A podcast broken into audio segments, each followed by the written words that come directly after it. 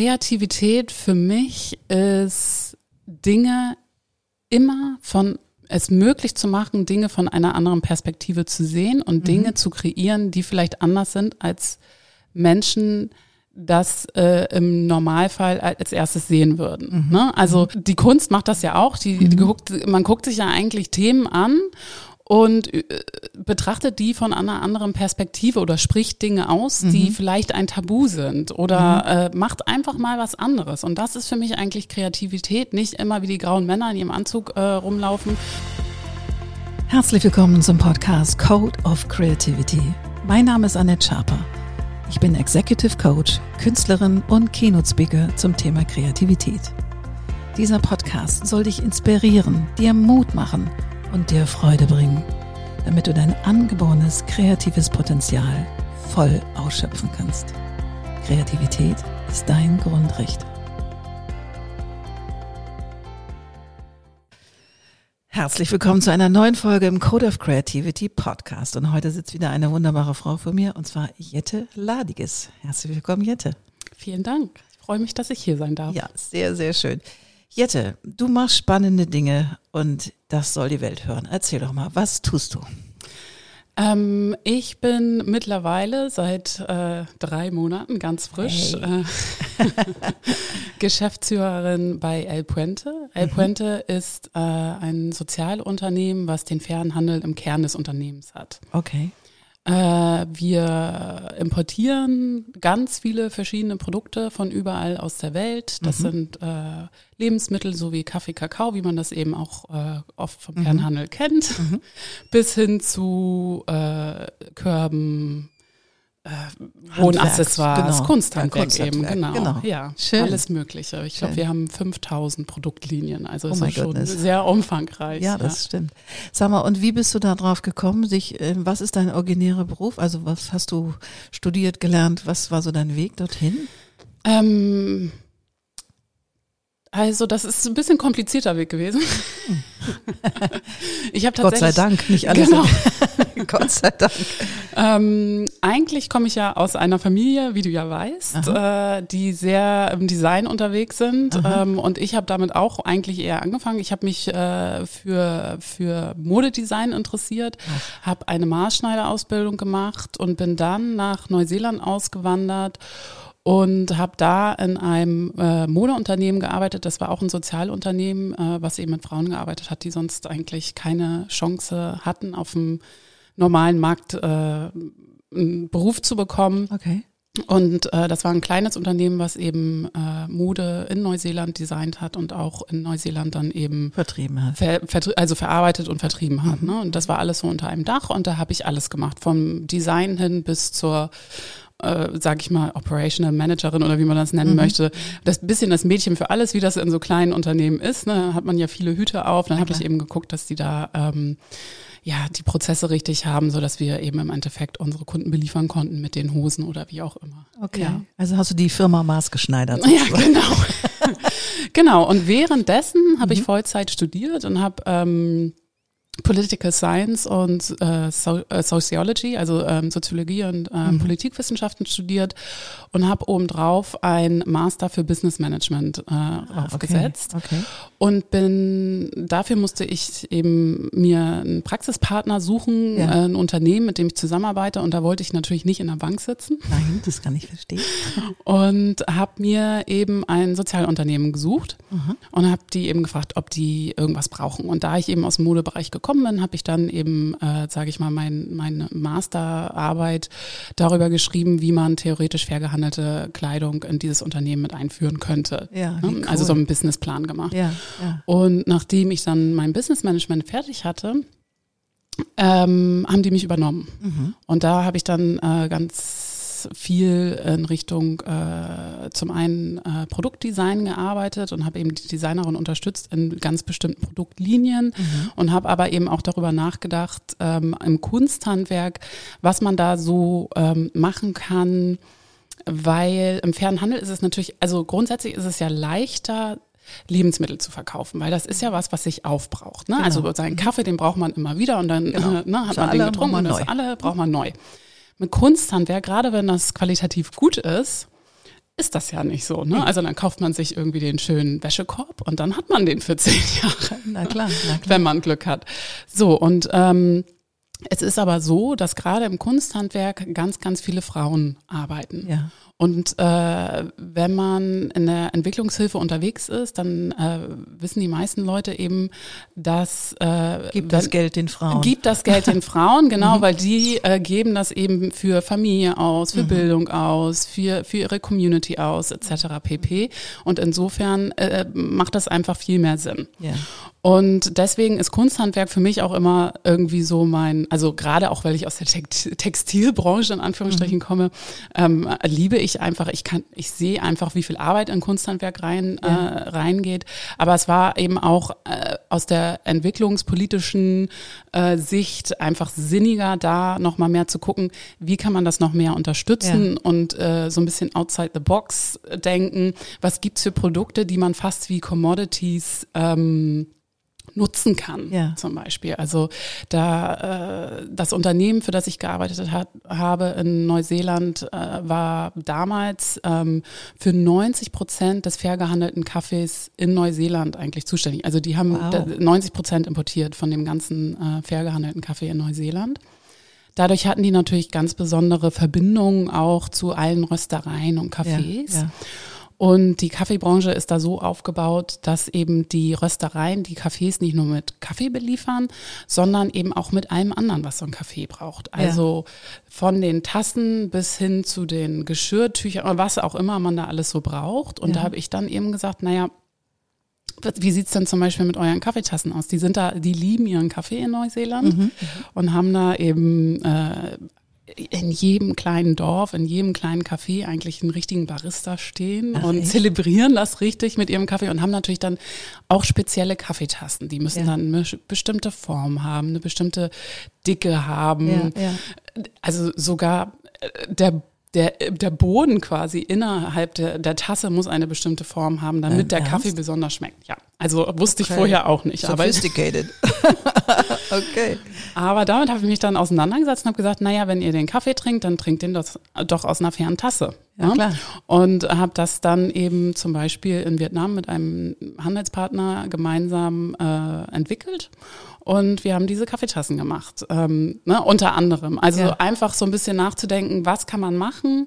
Ähm, wie kann man eben gemeinsam mit Perfect diesen, Fit ja hinstellen. genau Ja, genau ja. und wie kann man eben auch gemeinsam mit den Unternehmen au- äh, aus der ganzen Welt mit denen wir eben auch zusammengearbeitet haben etwas finden ähm, wo wir von gemeinsam profitieren können, weil das äh, ist ja dann nicht so, dass wenn ich was mit denen designt habe, dass das nur an uns verkauft werden darf, Mhm. sondern das ist selbstverständlich frei, das Design und das können die ja auch überall sonst in der Welt verkaufen. Na klar. Ne? Na klar.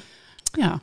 So, Abgefahren. und dann bin ich eben nach Europa gekommen, Ja. nach zehn Jahren äh, äh, Neuseeland. Hattest du schon die Citizenship in, in Neuseeland? Citizenship habe ich nicht. Ich habe eine ähm, Permanent Residency. Das Ah ja, heißt okay. also, ich habe nicht den Pass, Aha. aber ich darf immer bleiben und so lange, wie ich möchte. Ach, was herrlich. ich wunderschön finde, weil ich äh, Die Green Card für Neuseeland sozusagen. ja, genau. Okay. Und äh, mein Herz ist auch immer noch in Neuseeland. Insofern bin ich ganz froh, dass das. Und wann geht das Herz mal wieder in die Ferien nach Neuseeland? Ist das Tatsächlich äh, dieses Jahr. Ja, also es ist fünf Jahre her, dass ich das Oh letzte Mal da war und es wird wirklich Zeit, alle einmal zu besuchen Ja. und äh, zu sehen und natürlich mit der Pandemie zwischendurch ja, ging äh, das nicht. ging das nicht. Und so lange fliegen, ich versuche das zu vermeiden möglichst, aber Footprint.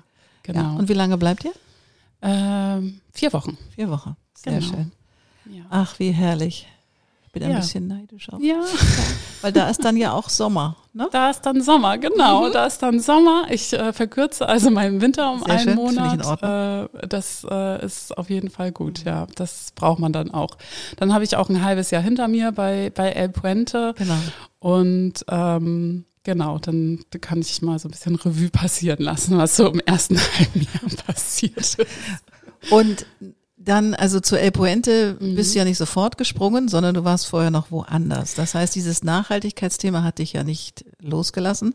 Das heißt, aus Neuseeland kommend, Mhm. in Deutschland landend, hast du dich auch dort gleich weiterentwickelt in dieser Nachhaltigkeitsgeschichte, richtig? Genau, also ich habe da natürlich, also was mich eben besonders interessiert, sind eigentlich alternative Wirtschafts- und Unternehmensstrukturen. Das Ja. ist eigentlich das, also das hört sich jetzt sehr trocken an, aber wenn man sich das genau anguckt, ist das absolut aufregend. Ja. Also, Erzähl mal, was ist Genau. so? Also Wow, alternative mal, was- Wirtschaftsstruktur. Genau. Juhu. Mal. Ähm, also im Grunde genommen äh, denke ich, dass eine Wirtschaft möglich sein muss, die für die Menschen arbeitet und nicht umgekehrt. Und wir Ja. leben leider in einem Wirtschaftssystem, was ja die Pandemie auch nochmal besonders hervorgehoben hat, in dem äh, die Menschen für die Wirtschaft arbeiten. Ne? Und wir haben so viel Ausbeuterei in der ganzen Welt und äh, die Art und Weise, wie unser Wirtschaftssystem aufgebaut ist, ist das fast gar nicht anders möglich. Weil wenn du ein Unternehmen hast, das äh, am Markt ist und Aktionäre hat, dann musst du am Ende des Jahres Dividenden Ausschütten. ausschütten. Das ist deine Pflicht in einer, also äh, zumindest zu beweisen, dass du alles versucht hast, um da eben hinzukommen. Das heißt aber auch, dass du als Unternehmen irgendwo einsparen musst. Und das sind leider natürlich immer die Leute, die ganz am Anfang an der Lieferkette stehen, weil die natürlich am allerwenigsten ähm, Einfluss haben, sage ich mal. Und dadurch haben wir ein Wirtschaftssystem entstehen lassen oder kreiert, was einfach äh, unmenschlich ist. Und ähm, ich interessiere mich einfach dafür, wie kann das anders aussehen? Wie können Unternehmen anders strukturiert sein, so dass man nicht in diesen äh, teuflischen Kreislauf kommt, sage ich mal. Und es gibt ganz, ganz viele Unternehmen auf der Welt, ganz viele Sozialunternehmen, die anders strukturiert sind, die zum Beispiel ähm, andere Geschäftsführungsdokumente haben, die Interessengruppen im Vorstand haben, die quasi ihre Mission äh, in ihre Dokumente reingeschrieben haben. Und ähm, genau, und das sind eben, äh, das sind äh, solche Unternehmen, die mich interessieren und die irgendwo auch ein Proof of Concept sind, dass man so erfolgreich wirtschaften kann. Und äh, weil mich dieses Thema so interessiert und ich natürlich äh, durch mein, ähm, mein Job in Neuseeland schon im Fernhandel unterwegs war, bin ich zur World Fair Trade Organization gekommen. Das ist eben ähm, nicht Fair Trade International. Das kennen, glaube ich, die meisten. Das ist, sind meistens so die Bananen, ähm, die man im Supermarkt kaufen kann. Oder auch, also das ist halt dieses kleine ähm, grün-blaue Genau, dieses Label. so Label, gibt. ne? Ja, also ja. was, was die meisten Leute, glaube ich, so aus dem Supermarkt kennen. Das ist das nicht. Die, die sind, also die machen das anders. Die haben, ähm, die, die, die machen den Fernhandel also auch interessant, sage ich mal. Die haben den Fernhandel eben in den Mainstream gebracht. Die ähm, ähm, zertifizieren im Grunde genommen Rohstoffe. Das heißt also, ähm, Nestle kann sagen, wir möchten unser KitKat mit äh, fair gehandelter Schokolade. Kakao äh, verkaufen und dann kaufen sie eben den Kakao und mischen den da in, in ihr Gemisch rein und können da dann das äh, Siegel drauf machen, so zum Beispiel. Ma also haben sie mal gemacht, machen sie nicht mehr. Das ist Okay. jetzt keine Werbung für Nestle, Okay. unter keinen Umständen. Auf keinen Fall. Ähm, ähm, aber ne, also so kann eben der faire Handel in den Mainstream kommen. Ähm, die WFTO funktioniert da anders. WFTO? Das ist die World Fair Trade Organization, äh, für die ich dann eben angefangen habe, als Partnerships Mana- Managerin zu arbeiten. Die gucken sich das Unternehmen im Ganzen an. Das heißt also, Nestle könnte da niemals rein, weil die äh, ja auch Dividenden ausschütten müssen am Ende klar, des Tages. klar. Die sind also so strukturiert, wie wir es eben nicht wollen. Äh, die WFTO hat nur Mitglieder ähm, von Sozialunternehmen, die eben anders strukturiert sind und die Mission im Kern ihres Unternehmens haben und nicht die Profitmaximierung. Das heißt aber nicht, dass sie nicht auch Profite machen können, aber Die, werden reinvestiert. die werden reinvestiert, genau. Die werden eben in diese, in die soziale oder ökologische ähm, Mission reinvestiert. Also Mission hört sich immer so ähm, theologisch an. ich meine, die Superman oder, Oder die, Superman, genau. Ne, aber also die reinvestieren eben das äh, in ihre Miss Mission und die haben eben andere Strukturen. Also wie gesagt, dass eben die Arbeiter mit im Vorstand sitzen ähm, oder oder oder. Ähm, Genau, und da bin ich Partnerships-Managerin geworden und äh, Was ist denn eine Partnerships-Managerin? Das habe ich noch nie gehört. Parship-Managerin schon, ja. Partnership-Managerin noch nicht. Was ist das? Das bedeutet äh, vor allem, dass man viel redet. Und wie du merkst, du das fällt mir das. nicht schwer. Das kannst du gut. Ja.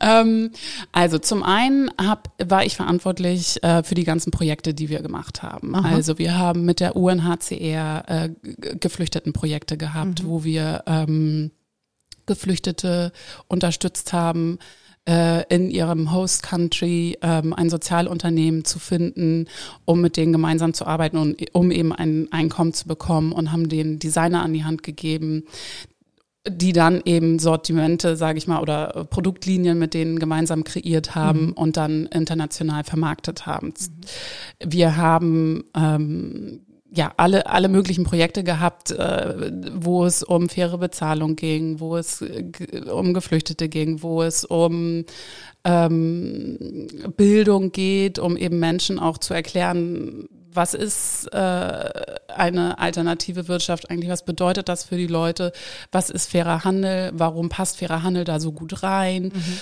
Ähm, ich habe ganz viel auch äh, wieder in der Markterschließung gearbeitet und habe eben geguckt, wie ich diese Sozialunternehmen unterstützen kann, ähm, dass sie ihre Produkte international vermarkten können. Mhm. Da habe ich äh, mit Unternehmen wie eBay äh, in der UK gearbeitet. Die haben eine Sozialunternehmensplattform bei sich auf die Webseite gemacht. Also ganz viele unterschiedliche Projekte. Mhm. Und äh, zum anderen äh, mich natürlich verknüpft mit anderen Organisationen äh, weltweit, mhm. die ähnliche Ziele haben und gemeinsam geguckt, wie können wir zusammenarbeiten. Mhm. Also heißt äh, Social Enterprise World Forum oder ähm, Social Enterprise UK oder Fashion Revolution, die natürlich, also mit denen haben wir ganz viel gemeinsam mhm. gemacht, aber auch Impact Hub, also lauter verschiedene äh, internationale Organisationen, die ähnliche Ziele haben, wo man eben geguckt hat, wie können wir uns zusammentun, um eben gemeinsam lauter zu sein, weil. Und habt ja. ihr dann auch gemeinsam Projekte aufgekickt? Genau, wir haben ja. dann auch äh, gemeinsam Projekte aufgekickt. Und warst du dann bei den Projekten vor Ort oder hast du das angeschoben und hast du dann sich um die nächste Kooperation gekümmert? Also wie kann man das? Ein bisschen von beiden. Ein bisschen, Ein bisschen von, beiden. von, beiden. Okay. Also das kommt, äh, kam immer drauf an, was für Projekte. Mhm. Also zum Beispiel das UNHCR-Projekt, äh, da hab, das habe ich nur ähm, vom Büro aus gemanagt, war mhm. nicht vor Ort, weil mhm. da habe ich eben die, ähm, die Spezialisten hingeschickt, mhm. in Anführungsstrichen. Ähm, aber zum Beispiel haben wir äh, ein Projekt gehabt, das läuft auch noch. Äh, das äh, nennt sich Small But Perfect. Da geht es darum, kleineren ähm, Modeunternehmen darin zu unterstützen, nachhaltiger ähm, zu werden und sich in die Kreislaufwirtschaft einzufügen. Ähm, und da war ich dann eben auch vor Ort und äh, habe auch äh, so ähm, ja, Support gegeben, also was äh, die, die eben vor Ort auch unterstützt und, und geguckt, äh, dass sie eben Input bekommen. Und was haben die produziert oder gemacht? Ganz, ganz unterschiedlich, mhm. aber super interessant. Also ähm, da war ein Unternehmen bei, ich glaube, die kam aus ähm, Portugal, die haben alte Regenschirme gesammelt und aus dem Material zum einen ähm, Jacken genäht wow. und zum anderen haben die dann eben geguckt und das war eben das Projekt, was sie mit uns angeguckt haben. Die haben sich mit äh, einem Designer in Italien, glaube ich, zusammengetan und wollten aus den äh, Metall- und Plastik Teilen von ja, diesen ja. Regenschirmen, die ja immer noch bei den rumlagen, ja, äh, dann einen Schmuck machen zum Beispiel.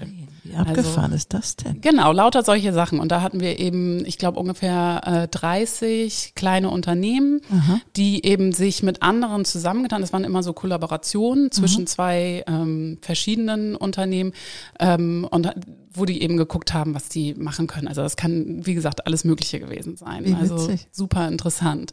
Und da bin ich dann eben auch mal vor Ort gewesen und wir haben so Workshops gemacht und ja, Meetings ja. Und, und Coaching und alles Mögliche. Wie cool, wie cool. Das, das stelle ich mir total toll vor. Aber jetzt bist du bei El Puente. Aber jetzt bin ich bei El Puente, genau. So, und wie kam der Weg zu El Puente? Oder wie kam El Puente, hat die Brücke geschmissen zu dir? ähm, El Puente ist auch ein WFTO-Mitglied. ah, okay. Deswegen kannte ich El Puente. Und Ah. El Puente ähm, hat mich immer sehr interessiert und fasziniert, weil El Puente eine ganz besondere Struktur hat. El Puente hat im Grunde genommen alle Interessengruppen mit im, ähm, also als Gesellschafter quasi im Unternehmen.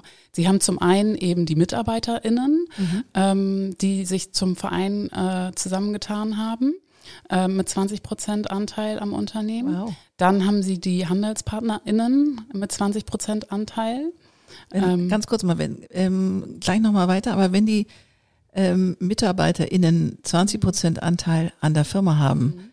aber ihr keinen Profit ausschüttet, was haben die dann davon? Einen sicheren Arbeitsplatz? Einen sicheren Arbeitsplatz und die können mir sagen, wie ich meine Arbeit zu machen Ah, habe. alles klar, Sie haben also Mitspracherecht. Ja, natürlich. Ja, Sie haben natürlich. Mitspracherecht. Ja. Also ne, mit den, also gemeinsam mit dem Aufsichtsrat ähm, überlegen wir uns ja die Strategie. Und Ja. insofern können die Mitarbeiter eben auch sagen, äh, in die Richtung soll es gehen. Und die können eben aber auch andere Sachen bestimmen, was, Ja. was so im Unternehmen passieren soll. Ne? Also das ist genau das, was Also- mich eben so interessiert, dieses Mitspracherecht. Also ein ne? Teil einer Mission zu sein, das ist Genau. sozusagen, okay. Ja.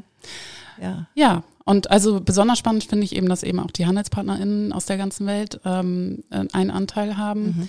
Dann haben wir äh, die Weltläden, äh, die sicherlich ja auch viele kennen. Das sind ähm, im Grunde genommen unsere größten Kunden. Mhm. Ähm, die haben auch 20 Prozent Anteil. Wir haben noch einen Verein.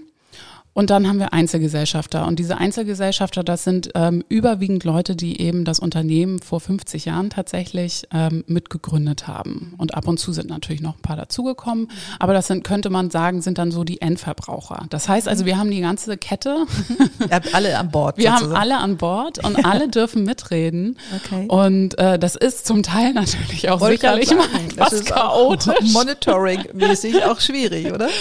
Das ab und zu ist das, glaube ich, bisschen chaotisch, aber ähm, so ist das in jeder Demokratie. Das Natürlich, ja natürlich. Von, von anderen Demokratien.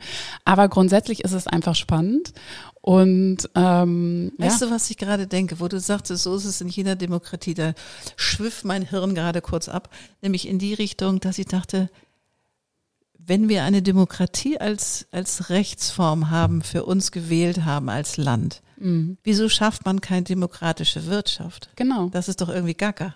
Das Also ist total denke, gaga. Weil im Grunde läuft das ja gegeneinander. Weil Ja. es läuft insofern gegeneinander, weil wir alle wissen, wenn wir so höher, schneller, Dollar weitermachen, in, wirtschaftlich gesehen, und uns selber ausbeuten für den Profit von wenigen, ähm, wenigen heißt ihr nicht, nicht böse, sondern einfach, äh, es gibt dann halt Aktionäre oder Gesellschafter, Mhm. die dann irgendwie mit viel Geld nach Hause Mhm. gehen, sei ihnen alles gegönnt, ähm, weil sie es erwirtschaftet haben. Aber eigentlich ist das, läuft das doch gegeneinander. Ja, absolut. Also ich sehe das ganz genauso und ich denke, das ist auch ein riesiges Problem und wir sehen ja auch, was das für Auswirkungen auf unsere Gesellschaften hat. Ne?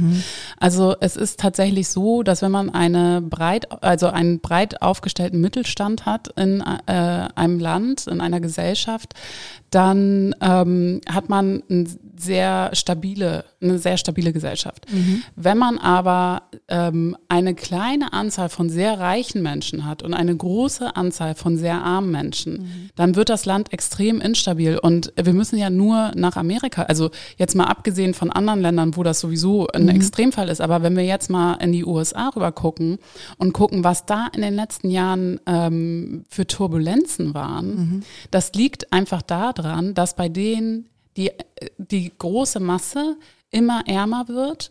Und äh, im Grunde genommen die ganzen Gewinne an eine ganz kleine Gruppe von Menschen gehen, die dann, äh, weiß ich nicht, Elon Musk oder wie auch immer heißen und äh, die unglaublich viel Geld haben, dass sie niemals mehr ausgeben können. Ich meine, das ist ja auch absurd, wenn du dir das mal überlegst. Ich habe also ich habe überhaupt nichts dagegen, dass Leute ähm, viel verdienen. Also bin ich überhaupt Voll, nicht ja, dagegen. gut. ist gar kein Problem. Aber ich denke mir einfach, irgendwo muss es auch seine Grenzen haben.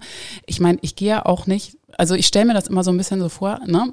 Ich gehe in ein Restaurant, weil man kann ja jetzt nicht sagen, dass die Leute hart dafür gearbeitet haben. Also die arbeiten bestimmt nicht härter als die Mutter mit drei Kindern alleinerziehend, die zwei Jobs hat. So, ne? Also mhm. das, das ist für mich kein Argument.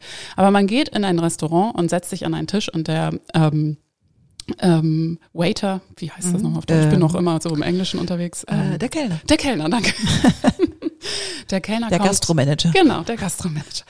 Ähm, oder Managerin. Genau. Kommt, ähm, kommt an den Tisch und sagt, herzlichen Glückwunsch. Ich freue mich, ähm, Ihnen mitteilen zu dürfen. Sie kriegen heute alles Wasser, was wir haben. Wir haben 200 Liter, bitteschön, ähm, trinken Sie so viel sie wollen. Ja. Alle anderen bekommen nichts. So ein ja. bisschen so ist das, ja, ne? Ja. Also äh, man hat einfach irgendwie ein Lottoticket im Leben gewonnen und dann setzt man sich ja nicht dahin und sagt, okay, geben Sie mir die 200 Liter, die behalte ich jetzt. 200 Liter Sondern normalerweise würde man dann ja sagen, hm, also 200 Liter kann ich irgendwie nicht trinken. Äh, ich nehme mir hier meine, weiß ich nicht, drei, vier Liter, weil ich hier noch mit jemand anders sitze und den Rest können Sie bitte an die anderen verteilen, weil brauche ich nicht, kann ich gar nicht trinken. So, ne?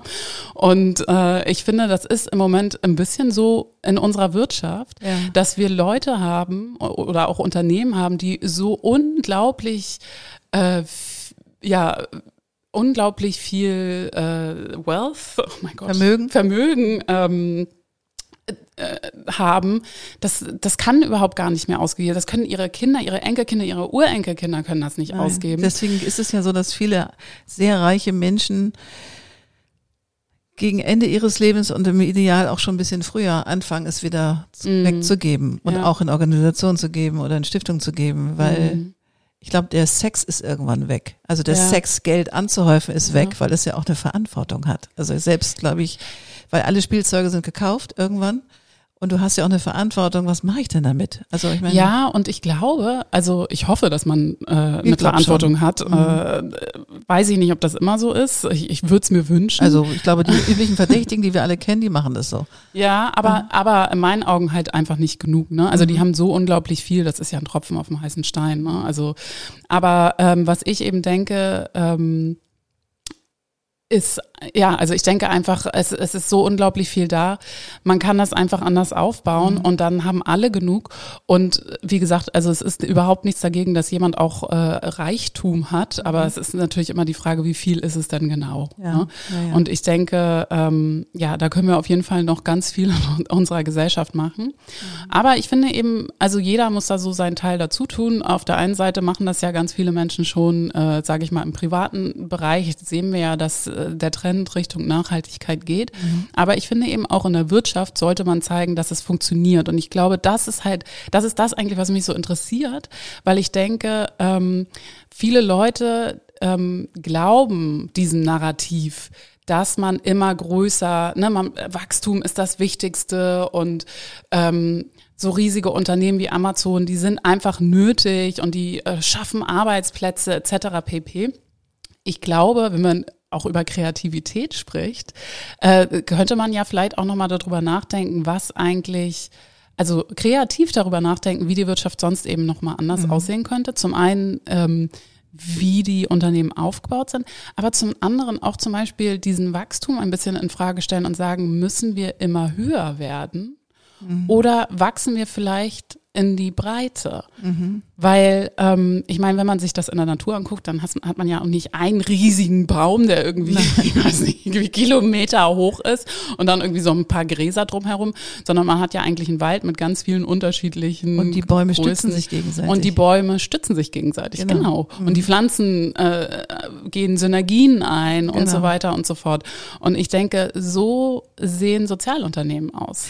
Wo ja? du das gerade sagst, ich war gestern ähm, in einer Ausstellungseröffnung bei Art Frieda, ich weiß nicht, ob du schon von Art Frieda mhm. gehört hast, die haben sich in der Corona-Time gegründet und ist jetzt auch eine Stiftung und so weiter. Und die haben sich damals um Künstler gekümmert, ihnen eine Plattform gegeben, da sie ja nicht mehr ausstellen konnten, damit sie verkaufen und haben Räume im öffentlichen Raum genutzt, also Plakate, die zu der Zeit nicht genutzt wurden, um dort die Kunst zu zeigen. Also eine super geile mhm. Idee.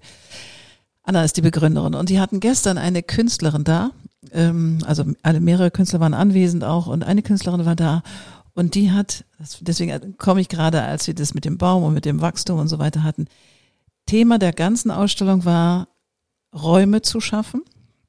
Und die haben Räume geschaffen mit Pflanzen. Das heißt, die haben schnell wachsende Pflanzen in Kontext natürlich im Garten irgendwo gehabt und haben geguckt, wie die Synergien eingehen. Und zum Beispiel Brombeeren sind wahnsinnig schnell im Wachstum.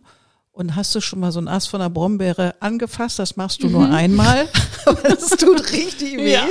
Und dann hatten die eine Skulptur geschaffen, weil es sind ja Künstler, aus alten ähm, ja, Ästen von Brombeeren. Und zwar, die haben wirklich ein, ein Raum, eine Kugel damit gebaut. Mhm. sah so mega toll aus, ähm, was ein Raum war und was sie dann in der Natur beobachtet haben, eben Brombeere mit Girsch und noch was anderes, was ich jetzt vergessen habe, was super schnell wachsend ist, wie die sich auch neue Räume schaffen, wo du als Mensch erstmal keinen Zugang hast. Ja. Das fand ich so, als musste ich mich gerade dran erinnern, als du das gerade sagst, dass wir neue Räume schaffen, wo Wirtschaften, auch neues Wirtschaften erstmal erprobt werden kann mhm. Und eben nicht gleich verbal oder medial irgendwie zertrümmert wird, äh, mhm. weil die Lobby für die anderen so groß sind. Ja, ich denke, also was ich eben denke, die, also die Lobbys sind unglaublich groß ja. und unglaublich mächtig. Und unglaublich männlich, ne? Und unglaublich männlich, ja. mein Gott. Wir haben nichts gegen Männer, aber. Nein, überhaupt nicht. Äh, ich liebe Männer. aber, aber es ist tatsächlich so. Äh, ist unglaublich männlich, aber überall. Ne? Ja, überall. Also äh, deswegen bin ich auch so gerne im sozialunternehmerischen Bereich unterwegs, weil da findet man tatsächlich auch nochmal Frauen. Mhm. Äh, Gerade in Führungsstellen Stellen, äh, sage ich mal, Führungspositionen gibt es da viele Frauen. Ähm, bei der WFTO tatsächlich 52 Prozent sind wow. Frauen. Also im Grunde genommen so, wie unsere Gesellschaft auch aussieht. Es gibt ja ein bisschen mehr Frauen als Männer Tja. auf der Welt. Und man sieht, wenn die Chancen tatsächlich gleich sind, also die Möglichkeiten mhm. für Menschen wirklich äh, gleich sind, dann, äh, dann balanciert sich das irgendwann aus. Und dann gibt es so viele Frauen in Führungspositionen, wie es eben äh, gesellschaftlich prozentual auch eben einfach Frauen gibt. Ne? Also und das sind eben lauter. Sinn, ja das sind lauter so Nebenwirkungen, in Anführungsstrichen, die, glaube ich, unserer Gesellschaft unglaublich gut tun. Mhm. Ja, deswegen bin ich da eben immer unterwegs und cool. es bringt unglaublich viel Spaß, eben mit solchen Leuten darüber nachzudenken, wie wir das verbreitern können. Nicht verhören, aber verbreitern. Ja, verbreitern können, finde ich sehr schön. Hier geht es ja um Kreativität und du sagtest ja, deine, deine ganze Familie ist kreativ, das I can tell. Ähm, aber was reizt dich jetzt oder was ist Kreativität für dich, ganz persönlich? Kreativität für mich ist Dinge immer von, also es möglich zu machen, Dinge von einer anderen Perspektive zu sehen und mhm. Dinge zu kreieren, die vielleicht anders sind, als Menschen das äh, im Normalfall als erstes sehen würden. Mhm. Ne? Also die Kunst macht das ja auch. Die, die mhm. guckt, man guckt sich ja eigentlich Themen an und äh, betrachtet die von einer anderen Perspektive oder spricht Dinge aus, mhm. die vielleicht ein Tabu sind oder mhm. äh, macht einfach mal was anderes. Und das ist für mich eigentlich Kreativität, nicht immer wie die grauen Männer in ihrem Anzug äh, rumlaufen, ne, sondern einfach mal überlegen, sich aus diesen, aus diesen Strukturen äh, zu befreien mhm. und äh, frei neu zu denken. Mhm. Und äh, insofern denke ich, kann man Kreativität überall mit reinbringen. Und äh, deswegen habe ich auch das Gefühl, trotz dass ich eben jetzt nicht mehr äh, unbedingt im Design unterwegs bin, mhm. äh, immer noch kreativ unterwegs sein kann, mhm. weil ich einfach eben in einem Unternehmen bin, was ja sich auch extrem befreit hat. Ne? Dadurch, mhm. dass wir nicht am Ende Dividenden ähm, zahlen müssen, haben wir ja uns einen unglaublichen Freiraum geschafft. Mhm. Ne? Also wir können viel innovativer sein, weil im Mittelpunkt steht eben nicht Profitmaximierung, sondern es steht der Mensch und die Natur. Die Mission. Ja. Es steht die Mission, genau. Und ja. dann kann man eben einfach gucken, was kann man denn, also wie können wir vielleicht auch Sachen machen, die, die eventuell für ein Unternehmen, was eben äh, an der Profitmaximierung angeschlossen ist, sage ich mal, niemals in Frage kommen würde, weil das ist absurd, ne? Dass man, mhm. am Ende des, des Tages haben wir weniger Profit. Mhm. Wir können da eben drüber nachdenken und das anders machen und das finde ich spannend, ja. Und wir spielen wir mal ein bisschen Utopia. Kannst, kannst du dir vorstellen, dass vielleicht in 100 Jahren das Wirtschaften, so wie ihr es mit bei El Puente macht und wie es ja auch unterschiedliche Unternehmen gibt, die das machen, dass das das irgendwann ablöst? Ich würde es mir wünschen. Ja. Ähm, ich finde, dass wir, also es gibt ja hunderte äh, oder tausende von Unternehmen auf der Mhm. ganzen Welt, die schon so oder so ähnlich agieren. Mhm. Und es, wir sind Proof of Concept. El Puente gibt es seit 50 Jahren. Die Das Wirtschaften. Noch mal ganz ne? kurz zum Mitschreiben. Also El Puente gibt es seit 50 Jahren. 50 heißt, das war in den 70ern. Genau. Ja. Ja. Und seit 50 Jahren wirtschaften die und überleben. Ne? Also Mhm. es ist ja, sie sind, also das funktioniert. Wir sind Proof of Concept und, und davon gibt es ganz viele. Und ich denke, ähm, wir müssen uns die Welt neu denken. Mhm. Wir können nicht so weitermachen, wie wir jetzt weitermachen. Wir wissen das alle. Ne? Mhm. Also äh, Global Warming, ähm, Klimawandel, das, wir müssen uns darum kümmern. Wir müssen uns äh, um die Ausbeutung von Menschen kümmern. Das geht nicht. Wir können so nicht weitermachen. Mhm. Und wir haben aber Lösungsansätze. Wir haben sogar schon ähm, Unternehmen und äh, Organisationen und Strukturen, die wir nutzen können, um dahin zu kommen. Und äh, meine Aufgabe ist es eben nicht nur dieses Unternehmen zu leiten, sondern auch einfach zu zeigen, der Welt zu zeigen, es geht anders. Es ist keine Utopie. Ne? Im Endeffekt ist es, es ist keine Utopie, es funktioniert. Und äh, insofern würde ich mir wünschen, dass es in 100 Jahren so ist, ob wir Menschen so schlau sind. Aber du könntest doch mit El Puente eine Academy gründen für Startups, dass sie gleich sozusagen den Proof of Concept, der seit 50 Jahren funktioniert hat, ähm, den sozusagen wie so eine Handlungsanweisung. Du willst dich selbstständig machen, überleg doch mal, ob du das nicht, und dass man dir sagt, pass mal auf, so geht das. Weil wir sind ja vom Schulalter auf der, am Schulhof sind wir gedrillt sozusagen, wenn man da so ein bisschen Swatch verkauft oder andere Sachen verkauft, ähm, so, so wirtschaften gewohnt. Ja. Weißt du, kriegst du Taschengeld, haust du's raus, wenn du keins hast, ist leider schade. Ja. Also entweder sparst du oder keine Ahnung. Also Ja, du, genau. wir sind ja, wir sind ja von klein auf so sozialisiert gesellschaftlich. Aber dass man wie so eine Art Akademie gründet, ähm, für People for Now sozusagen. Also wirklich zu überlegen, wie willst du irgendwann sozialer, gerechter und so weiter, weil es ist ja kein Geheimwissen, weil wenn es diese Firma schon seit 50 Jahren gibt, warum das nicht zu verbreitern, Mhm. das Wissen zu verbreitern und zu sagen, ja, unsere Mission ist natürlich im kleinen Universum in eurer Firma mit, mit den ganzen Partnern, die ihr überall in der ganzen Welt habt. Wundervoll, das funktioniert. Aber dass ihr wie eine Art Role Model Großmutter funktioniert, Ja. sozusagen, weißt du so. Ja. Weil als du mir das erzähltest, dass ihr 50 Jahre schon so arbeitet, weil es gibt ja jetzt diese, ja, es gibt Podiumsdiskussionen von ganz, ganz vielen Firmen, die dieses neue Wirtschaften, was ja kein neues ist, wenn ich mir Puente Mhm. angucke, ist es ja nicht neu. Es ist So, überhaupt es nicht wusste neu. vielleicht nur nicht jemand Ja. oder zu wenige. Und die stellen das jetzt, die treiben jetzt diese neue Kuh durchs Dorf, was ja gar nicht neu ist. So, aber dass man sagt, ja, um es mal ein bisschen praktisch zu machen und nicht Mhm. nur davon zu reden, dass es schön ist, sondern ihr habt den Proof of Concept. Keine Ahnung, zehn Punkte Liste. Mhm. Ich rede jetzt sehr einfach, wahrscheinlich ist das viel komplexer, aber dass man sagt, so funktioniert so eine Firma, die genauso arbeitet, Mitarbeiter zu ähm, an dem an dem äh, zu beteiligen, die die eure Partner zu beteiligen und so weiter und so weiter, dass sie alle Mitsprache, bla bla bla. Also wie eine Demokratie funktioniert. Mhm. So, die wählen die Geschäftsführung.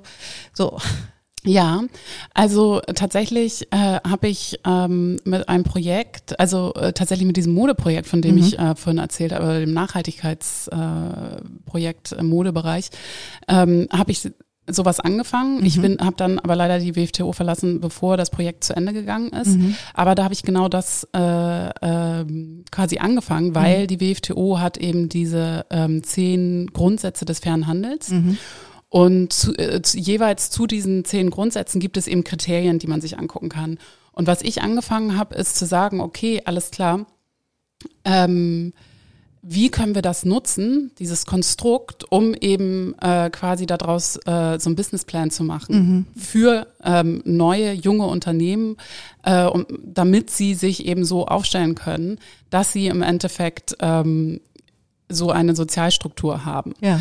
Und ähm, ich bin mir ziemlich sicher, dass das weitergeführt wird. Mhm. Aber selbstverständlich, also da, da nehme ich auch quasi, sage ich mal, meine äh, Partnerschaften unter WFTO, habe ich mir ja mitgenommen. Ja, klar. Und äh, ich bin ähm, in verschiedenen äh, Gremien und so weiter unterwegs natürlich, Ja. wo wir genau solche Sachen machen. Zum einen, dass wir eben gucken, ähm, wie können wir unser Wissen zusammentun von diesen ganzen Sozialunternehmen und das weitergeben. Mhm. Und ich bin auch immer, immer, immer bereit, ähm, mich mit Leuten zusammenzusetzen und ein Coaching zu geben oder wie auch immer. Ähm, Habe ich auch schon ganz viel gemacht, weil ich einfach denke, ähm, je mehr es wissen, desto besser. Zum einen machen wir das, zum anderen gucken wir aber auch, wie können wir uns gegenseitig unterstützen in verschiedenen also zum Beispiel bin ich Teil von Catalyst 2030. Die haben sich eben zum Ziel gesetzt, äh, 2030 die SDGs umgesetzt zu haben. Was ist das? Das sind die Sustainable Development Goals. Okay. Sustainable Development Goals. Ja, die SDGs, also die Sustainable Development Goals, die ja auch äh, von der EU versucht werden zu erreichen, sage ich mal, oder auch also international, die brauchen natürlich Unterstützung. Catalyst 2030 ist ein Zusammenschluss von verschiedenen Sozialunternehmen, die eben gemeinsam daran arbeiten wollen. Und da gibt's ganz viele verschiedene Arme. Ähm, da geht's zum einen eben um Bildung, also auch ähm, um Unternehmen irgendwie zu unterstützen, nachhaltiger zu werden. Aber zum anderen äh, geht's auch darum, sich gegenseitig zu unterstützen. Also zum Beispiel sind wir gerade am diskutieren, wenn du ein Sozialunternehmen irgendwo in Indien hast, dann fällt es dir natürlich schwer, in Europa oder Nordamerika die Märkte zu erschließen und deine Produkte dazu verkaufen, ähm, weil du so klein bist und eben nicht zu diesen großen, äh, großen Unternehmen gehörst und anders agierst, sind ganz viele Dinge viel schwieriger für dich. Also zum Beispiel einen Fulfillment-Partner zu finden, um überhaupt deine Produkte ins Land zu bekommen, also nach Europa, jetzt sagen wir mal Deutschland, zu bekommen und dann eben von da aus an die Endkundinnen weiter ähm, äh, zu verschicken. Da sind wir eben dabei zu sagen, okay, ähm, aber es gibt ja Sozialunternehmen in diesen Ländern, wie zum Beispiel El Puente, die ähm, riesige Lager haben. Vielleicht können wir die unterstützen und deren Produkte, weil wir haben die ganze Logistik, warum verschicken wir deren Produkte nicht einfach auch mit? Na klar. Ne? Na klar. Also, dass man wirklich auch nicht immer nur, wie wir eben jetzt auch wieder, ne, outside the box thinking, Mhm. äh, nicht immer nur im Wettbewerb denkt und denkt, oh Gott, nee, dann kommen ja mehr nachhaltige Produkte auf den Markt und äh, das wollen wir nicht, sondern im Gegenteil, da doch mehr ähm, über Zusammenarbeit nachzudenken Mhm. und zu sagen, okay, wie können wir uns gegenseitig unterstützen? Und je mehr nachhaltige Produkte auf dem Markt sind, desto besser, Mhm. weil eben diese Unternehmen unterstützt werden dadurch Communities unterstützt werden, Menschen unterstützt werden, die normalerweise eben ähm, keine Unterstützung bekommen würden, die von der Welt vergessen werden, weil sie eben weiblich sind, weil sie eine bestimmte Hautfarbe haben, weil sie in einer bestimmten Klasse, ähm, wie auch immer, sind, dass diese Menschen ähm, wirken können und wir eben einfach im Endeffekt eine Welt haben, in der wir auch viel lieber leben, weil wir einfach, ne, es ist, ja, also insofern, es gibt sehr, sehr viele Zusammenschlüsse und, und Plattformen, die schon versuchen, solche Sachen Mhm. zu machen. Aber ich hätte großes Interesse da, ähm, auch definitiv weiter mein Wissen. Also wie gesagt, mache ich sowieso schon so viel wie möglich, aber ähm, ich bin immer bereit, mein, mein Wissen weiterzugeben. Im Grunde muss das von groß zu klein passieren. Mhm. Heißt, sowas muss eigentlich schon in die Schule. Sowas Ja. muss Kindern beigebracht werden, weil ganz Kinder Kinder sind die Unternehmer von morgen. Also wenn die das natürlich in der Schule immer noch lernen, wie Wirtschaft hier tickt, weil es immer schon so gewesen ist oder weil wir glauben, dass das das Richtige war, fein. Aber dass wir einfach in der Schule schon anfangen umzudenken. Genau wie man auch, finde ich, den Kindern beibringen muss, wie man mit Geld umgeht. Das, was Geld eigentlich ist, wozu das gut ist. Ich meine, das wissen sie natürlich, weil sie Süßigkeiten oder irgendwas dafür kaufen können, das ist denen schon klar. Dass es auch nichts Doofes ist, sondern dass das ein Mittel zum Zweck ist und so weiter. Also ich glaube, es gibt einfach so viele Dinge, die du nicht beigebracht bekommst in der Schule, neben Mhm. Englisch, Deutsch und anderen wichtigen Dingen. Aber ganz ehrlich, das ganze Thema Dankbarkeit, das ganze Thema Kreativität, das ist, Mhm. ich, ich kann es immer nur wiederholen, weil es mich immer noch wieder schockt, dass ich hatte neulich eine Frau hin, hier im, im Podcast, die hat gesagt, dass ihre Kunstlehrerin immer das Ding hochgehalten hat. So soll es nicht sein. Oh wow. Also dachte ich so, oh Gott. Und die ist jetzt nicht 98 Jahre alt, die Frau, die im Podcast war, sondern jünger als ich. Und ich dachte so, oh Gott. Also das killt natürlich Kreativität im Keim, wenn du nicht selber gut ausgestattet bist. Aber dass man sowas, soziales Wirtschaften, soziales Miteinander, wie es natürlich auch schon Kurse gibt, in manchen Schulen jedenfalls, wo es um Achtsamkeit geht und so weiter mhm. und so weiter. Aber das, ich finde, das fällt ja alles in eine Richtung, dass wir uns anders hinwenden. Und zwar in allen Bereichen und nicht nur in persönlicher Mindset-Arbeit, sondern eben auch im wirtschaftlichen Bereich. So. Also ich bin äh, gerne bereit, mich da mit jemandem hinzusetzen und zu überlegen, wie man da was ausarbeiten äh, kann, um äh, was in die Schulen zu bringen. Also wenn ja. da draußen jemand Das ist jetzt mal der Spoiler-Alarm. Genau. genau. Also Jette wäre bereit. ich bin bereit. ja, ähm, weil tatsächlich, weil ich meine, es ist, wenn wir bis, keine Ahnung, bis in 100 Jahren das gedreht haben wollen, müssen wir bei den Kleinen auch starten. Und natürlich auch die jetzt neu starten, die Erwachsener sind und jetzt Unternehmen starten, auch da eine Kampagne zu machen, irgendwie, also ich mache ja gerade hier den Riesen, das Riesenfass aus, aber ich finde schon, also eine Kampagne zu starten, hey, es geht auch anders. Ja, ich meine, man könnte natürlich darüber nachdenken, wie man ähm, diesen Wirtschaftsgedanken in die Schule bringt und auch mhm. in, das, in das Schulbuch bringt. Ne? Genau. Ne? Also, dass man genau. eben nicht einfach, äh, ich weiß gar nicht, ich muss ganz ehrlich sagen, so viel Wirtschaftsunterricht hatten wir gar nicht Nein. in der Schule. Was eigentlich total absurd ist, weil man muss ja verstehen, wie die Welt um einen rum funktioniert. Aber du hast ja auch gerade gesagt, es wird ja auch, also Finanzen werden ja auch nicht beigebracht. Nein. Man lernt Mathe. Ja. Ja. Aber wie man mit Finanzen umgeht oder genau. wie Steuern funktionieren genau. oder ne, dieser ganze Kram, das lernt man ja nicht in der Schule. Und eigentlich finde ich, ist das total wichtig, ähm, um so fürs Leben vorbereitet zu sein, Absolut. solche Dinge Absolut. zu lernen. Und ich denke definitiv, also wenn man über Wirtschaft spricht, dass man eben nicht immer nur über die freie Marktwirtschaft spricht und wie das funktioniert, sondern äh, tatsächlich darüber nachdenkt, wie kann es dann noch äh, anders funktionieren. Vor allem, ich finde, dieses freie Marktwirtschaft ähm, ist auch so ein Misleading. Also mhm. ich finde, das, das klingt so, oh yes, alles freie frei. Alles ja. frei. Aber dass es ähm, da noch ein starker Unterschied gibt zwischen frei und unfrei mhm. und sehr starken Bedingungen, die puh, es dir dann auch nicht so easy machen, wirklich ein Entrepreneur zu werden. So, mhm. wenn du nicht ein bestimmtes Mindset hast, auch was du auch nicht in der Schule lernst oder in wenigen Schulen. Ich will nicht jetzt alle Schule, Schulen bashen, aber meine Schulzeit liegt ja auch schon ein bisschen zurück. Also insofern kann ich es nicht beurteilen, ob es so deutlich anders ist. Aber aus dem, was ich so höre von meinen Freundinnen mit Schulkindern, ist das nicht so viel anders in den meisten Schulen, wie damals zu unserer Zeit. Außer was ich mega finde, muss ich mal eine Lanze brechen für die, die fangen viel früher an, Dinge zu präsentieren. Hm. Das heißt, es gibt so Projektwochen ah, ja. oder auch so Projektarbeiten, die sie dann richtig vor der Klasse mit mit den entsprechenden technischen Gerät, ähm, dann auch mit Folien und so weiter. Das finde ich zum Beispiel schon ziemlich cool, dass sie sowas machen, weil sowas außer Gedicht aufsagen gab es in meiner Zeit sowas nicht. Also Präsentation gab es in meiner Zeit schon. Also habe ich mich äh, als Schülerin immer sehr vorgegruselt. Ja. Ähm, Aber äh, das hilft auf jeden Fall ja. für später. Also ich kann nur sagen, macht weiter. Ja, ich finde das ist toll. Weil also. ähm, irgendwann äh, steht man dann eben von der großen Masse und muss äh, einen Vortrag halten und dann äh, tut einem das schon gut, wenn man vorher wenigstens mal schon vor seiner Schulklasse gestanden ja. hat. Ja, aber nochmal zurück zu diesem Thema, ne, also was, was sie lernen und freie Marktwirtschaft äh, und so weiter und so fort. Also was ich eben auch denke, was so absurd ist, äh, dass man äh, solche Dinge, also wenn überhaupt eben nur über die freie Marktwirtschaft und dann vielleicht noch was, was Marx gesagt hat ja, äh, und nichts ja. dazwischen. Dass man nur das lernt in der Schule, ist halt auch irgendwie nicht zukunftsfähig, weil ja. wenn man sich die Formel der freien Marktwirtschaft anguckt, dann sieht man ja, dass die nicht aufgeht. Ne? Wir leben nicht in einer unendlichen Welt, sondern wir leben in einer Welt, die ihre Grenzen hat. Mhm. Die ist nicht grenzenlos. Das heißt also, wir müssen uns innerhalb von diesen Grenzen bewegen. Das tun wir aber gerade nicht. Und das bedeutet, dass wir uns selbst zerstören. Und das sehen wir ja im Moment. Mhm. Ich würde mich sehr freuen, wenn das mal ähm, kritisch betrachtet wird, auch in den Schulbüchern, darüber nachzudenken, wie kann man denn das mal erklären. Und es gibt ja schon ganz, ganz viele super interessante Bücher. Also zum Beispiel äh, Donut Economics ähm, befasst sich ja genau mit dem Thema.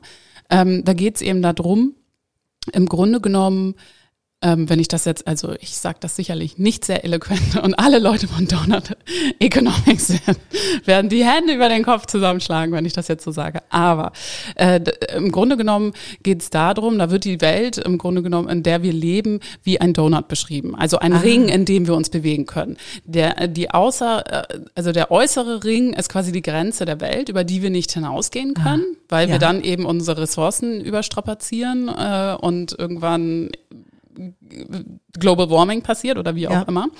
Äh, und dann der innere Ring, sage ich mal, das ist die innere Grenze. Das ist ähm, wie das ist quasi, wie klein wir oder wie wenig wir nutzen können von den Ressourcen, ohne dass wir unsere äh, Gesellschaft quasi ähm, in Gefahr äh, bringen. Ja, ne? Also ja. dass wir trotzdem gut leben können. So und wir müssen uns eben in diesem Donutring irgendwie bewegen, sage ich mal. Und wenn wir das nicht tun, dann kriegen wir ein Problem. Mhm. Und dann ist natürlich, also wenn man sich jetzt das mal so überlegt. Ähm, wenn wir in so einer Donutwelt leben, ähm, dann müssen wir ja überlegen, wie befüllen wir jetzt diesen Donut, damit wir eben nicht drüber hinaus oder unten drunter gehen, mhm, sage ich mhm. mal.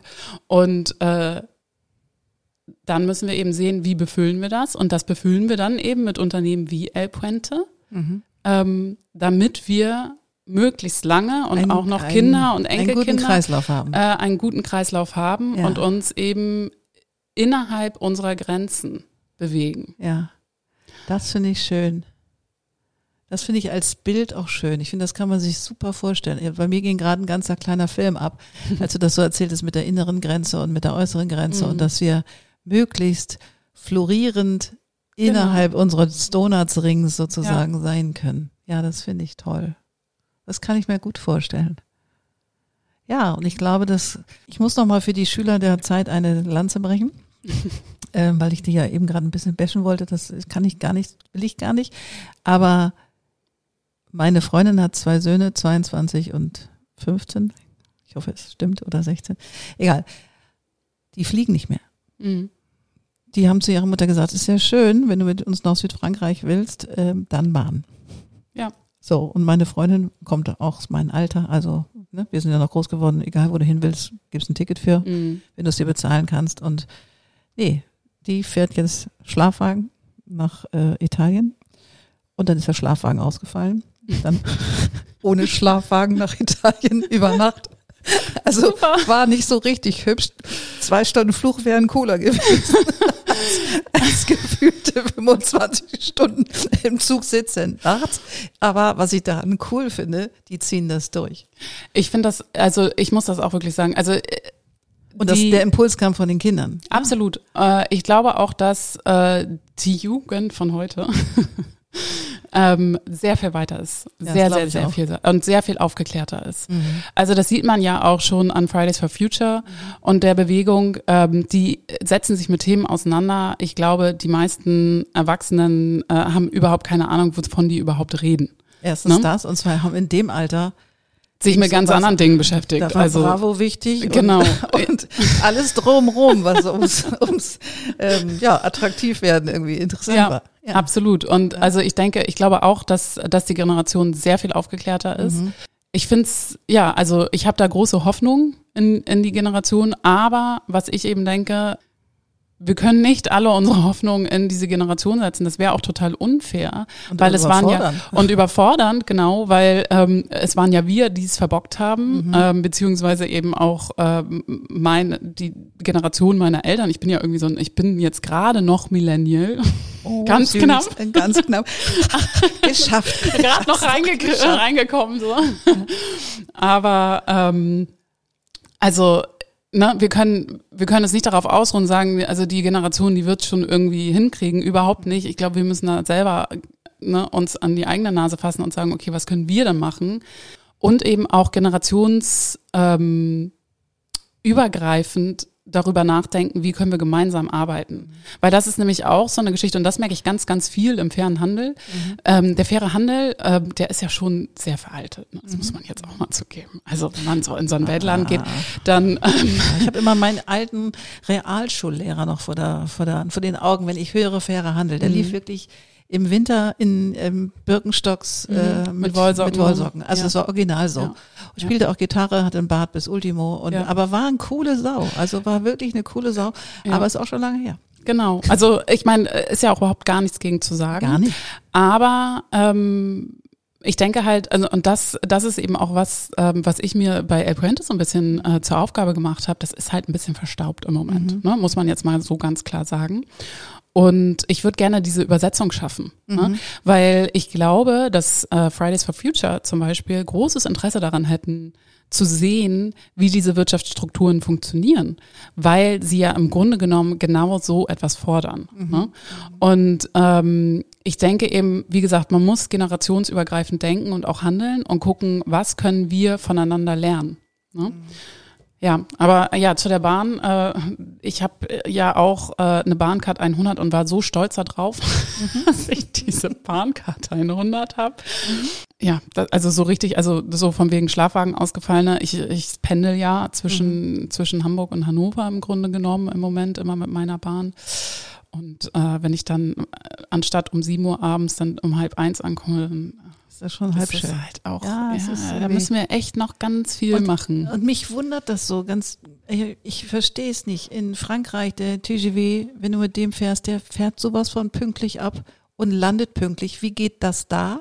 Ja, und in den Niederlanden auch. Also ich meine, ich habe ja jetzt jahrelang in den Niederlanden gelebt Ja. ähm, und da, also das, das ist unfassbar pünktlich. Ich weiß gar nicht, warum die Deutschen äh, denen immer nachgesagt wird, dass es so, dass wir so pünktlich wären. Also so perfektionistisch und so. An der Stelle irgendwie nicht. Ja, aber na gut, aber das ist nochmal ein anderes Thema. genau. Erstmal fand ich das schön mit Ich dir. fand's auch sehr schön. Vielen, vielen Dank. Ich, es, es gibt so, ich kannte noch nicht so viele Unternehmen oder Geschäftsführer in solchen Unternehmen, die so nachhaltig arbeiten und äh, auch so wirtschaften. Und ich finde, das macht so Mut. Und es macht vor allem Mut, dass das jetzt nicht eine neue Sau ist, die durchs Dorf getrieben wird, sondern ein Proof of Concept ist, der schon eine la- Langeweile besteht, der vielleicht so ein Stiefmütterchen-Schlaf ge geschlafen hat, also in der, in der Sicht der Öffentlichkeit. Und das finde ich so schön, weil es ist, es gibt was Altes, was funktioniert oder älteres, nicht alt, ist ja nicht altes Unternehmen, aber ein älteres Unternehmen mit 50 Jahren kann man ja auch schon mal ein bisschen zurückgucken, was funktioniert hat und den Proof of Concept gemacht hat. Und das jetzt alles, auch wenn das keine neue Idee ist, weil es gibt es ja schon, das jetzt zu verbinden mit den Jungen, die da kommen. Und äh, deswegen mach eine Akademie, okay? Also mach einfach eine Akademie, die El Puente Akademie. Nein, aber was ich meine, dass es, dass das jetzt zusammenwachsen soll, Mhm. Weil es gibt schon unterschiedliche Gewächse von Firmen, die so arbeiten in Deutschland und nicht nur in Deutschland. Und das muss viel mehr ins Bewusstsein. Ja. Und für junge Entrepreneure, die gerade auf dem Weg sind, klar wollen sie eigentlich die Multimillion-Dollar-App gestalten und dann den Sonnenuntergang reiten vielleicht. Gibt's bestimmt auch und soll es auch geben. Ambitionen kann man ja haben.